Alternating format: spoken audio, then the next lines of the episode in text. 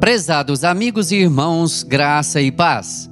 Este é o seu programa Dia a Dia com Jesus. Produção e apresentação: Renato Mota. Tema do mês: O plano de Deus para a família. Mensagem de hoje: Deus salva a família.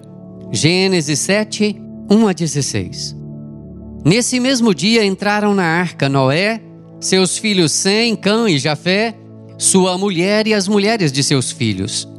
Gênesis 7, 13. A terra se havia corrompido.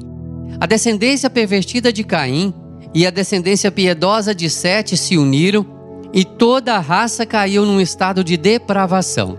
O mau cheiro do pecado subiu às narinas de Deus e sua ira se acendeu contra aquela geração. Porém, no meio daquela geração, Deus viu um homem piedoso. Noé era um lírio no lodaçal. Deus deu a ele uma ordem para fazer uma arca, porque visitaria a terra com juízo. A profecia do dilúvio não fez retroceder o povo assodado do pecado. Noé, sendo um pregoeiro da justiça, bradou aos ouvidos do povo durante 120 anos, alertando-o acerca do juízo iminente, mas ninguém creu em sua pregação.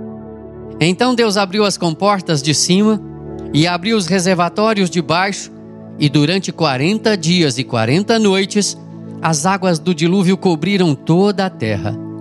Somente Noé e sua família foram salvos. Todos os demais pereceram.